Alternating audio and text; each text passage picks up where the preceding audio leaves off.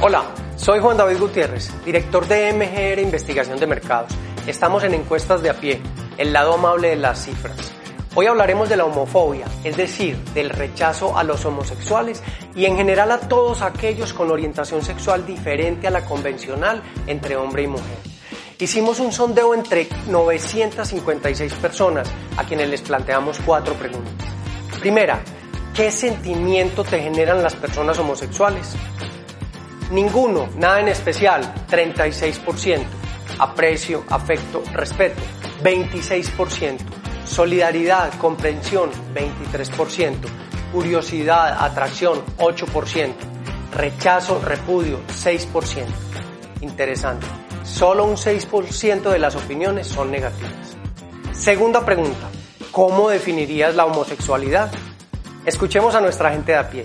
Es un trastorno de conducta que ya viene del sexo familiar. Son personas que nacen con ese gusto. No soy partidario de eso, pero sí, eso como que a cada uno le nace la, la pendejada. Eso dicen que eso está escrito en la Biblia, que ven, o sea, vamos a ver cosas que jamás pensamos que iban a pasar. Motivaciones genéticas, hay motivaciones de la cultura, pero yo prefiero eh, decir que eso es una opción de vida. Eso es algo como que está en la persona. Esos son um, cromosomas, no es más. Veamos los números.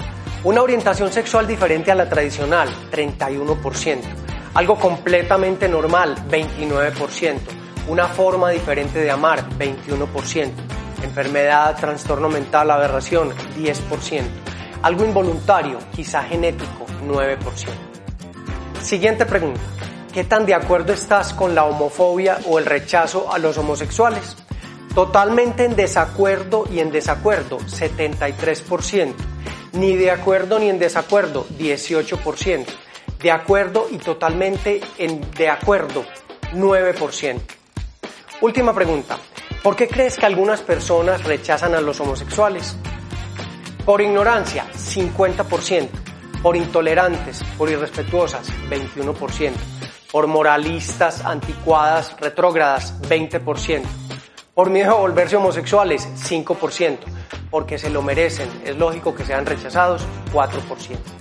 ¿Qué piensa nuestra gente de a pie? Lo ve como un trastorno de conducta. Porque es algo diferente y la gente normalmente rechaza lo que es diferente. Yo personalmente lo veo como muy, muy maluco. Hay mucha gente que los discrimina mucho y no deberían ser porque igualitos son seres humanos. Ignorancia. Minuto 30. Claramente. No tienen un conocimiento amplio en la actualidad, pues digamos, de lo que es la homosexualidad. Piensan que, que uno si nació hombre debería ser hombre y las cosas no son así. Concluyamos. Si nuestros bisabuelos vivieran, se escandalizarían con la visión actual de la homosexualidad, se escandalizarían con las marchas por el orgullo gay, los movimientos de liberación LGTBI, el matrimonio igualitario, en fin. Es que si en algo ha cambiado la humanidad es en la forma de entender y vivir la homosexualidad.